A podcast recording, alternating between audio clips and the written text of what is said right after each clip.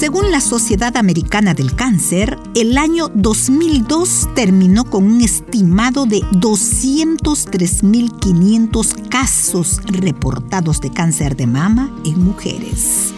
Los estudios han demostrado que la detección temprana aumenta los índices de supervivencia, así como las opciones de tratamiento.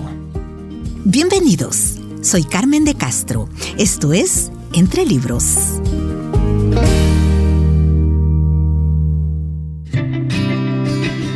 Abro el libro Entra en el cuadrilátero de la escritora Nicole Johnson para leer con muchísimo gusto para usted. Le recuerdo que tal cual dijo una mujer a la que se le diagnosticó cáncer de mama cuando recibió tal noticia, es como si al despertarse un día de manera abrupta amanece en el centro de un ring de boxeo frente al campeón de los pesos pesados. Por el tiempo no he leído todo, por supuesto, el libro, pero eh, me traslado este día al quinto asalto. No leí el round 3, que la escritora titula Golpes Bajos. Quinto asalto. Recibes un golpe en el mentón. El cuadrilátero es un lugar solitario y temible. Aún con las mejores personas en tu esquina, todavía tienes que estar allí sola. Aún con la gente dando vítores, a ti es a la que te duelen los brazos. No hay nadie capaz de pelear esta batalla por ti. Algunas veces, en medio de un cuarto lleno de gente, he querido gritar, ¿alguien tiene cáncer de mama? He buscado ojos en los cuales pudiera encontrar consuelo, saber que no era la única en la pelea. Ni siquiera quiero ir al baño sola. Por cierto, no quería ir sola por la experiencia del cáncer. Es en el centro del cuadrilátero que enfrentas las mayores preguntas o las que se enfrentan a ti. ¿Por qué a mí? ¿Cuáles son los porcentajes? ¿Demasiadas píldoras anticonceptivas? No hay respuesta con verdadera autoridad.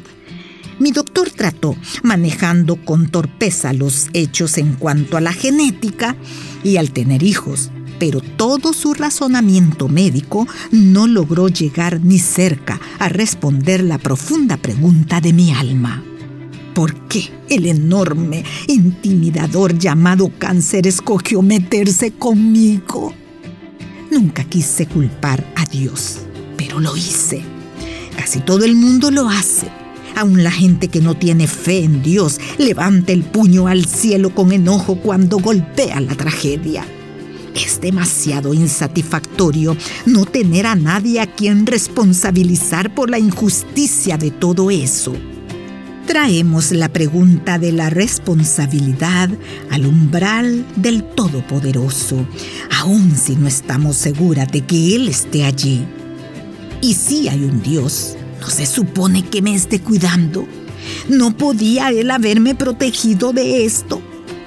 En mi confusión y dolor, temía enojarme con Dios y estaba demasiado enojada con Él como para no hacerlo. Era martes y yo llevaba a los niños a la escuela. Era mi día convenido para hacerlo. Pero en mi mente estaba en el cuadrilátero con Dios. Me encontraba en medio de todas mis preguntas, solo a un paso de darle las quejas a Dios. En forma silenciosa, las lágrimas me corrieron por las mejillas. El peso de mi carga hizo que brotaran. Dejé a los niños en la escuela, agradecida de nuevo de que eran niños y de que no se dieran cuenta cuando lloraba. Me quedé sentada en el automóvil, en el estacionamiento de uno de esos lugares que venden café, sintiéndome sola por completo. Me parecía que Dios se encontraba muy lejos. Cuando algo sucedía, mientras un ser amado se encuentra lejos, piensas, si al menos hubiera estado aquí. Así que tuve que decirle a Dios lo que pasó. No porque en realidad estuviera lejos, sino porque yo estaba lejos. Por lo tanto, pronuncié en voz alta las palabras más difíciles. Tengo cáncer. Por un momento solo estuvo en quietud. Luego fue como si lo hubieran escuchado decir con suavidad, lo sé, lo sé, y estoy aquí. Y creo que escuché llorar a Dios. Yo estaba en silencio y quieta. Yo no quería entenderlo ni tratar de exigir una explicación. Solo incliné la cabeza en el pecho de Dios y lloré. Y lloré. De alguna forma, allí en mi automóvil, sus fuertes brazos me sostuvieron mientras lloraba. Me sentí como Job. Él era un alma que sufrió y que buscó la respuesta de Dios y en cambio encontró a Dios. No era lo que esperaba, era mucho mejor de lo que pedí.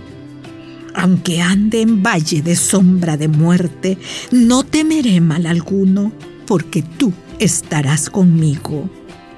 Existe un motivo para que la gente alrededor del mundo se sepa de memoria el Salmo 23.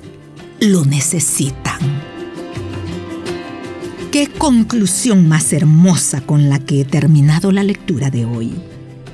Repito, me parece fantástico Existe un motivo para que la gente alrededor del mundo se sepa de memoria el Salmo 23. Lo necesitan. Muchísimas gracias por su atención. Hasta la próxima.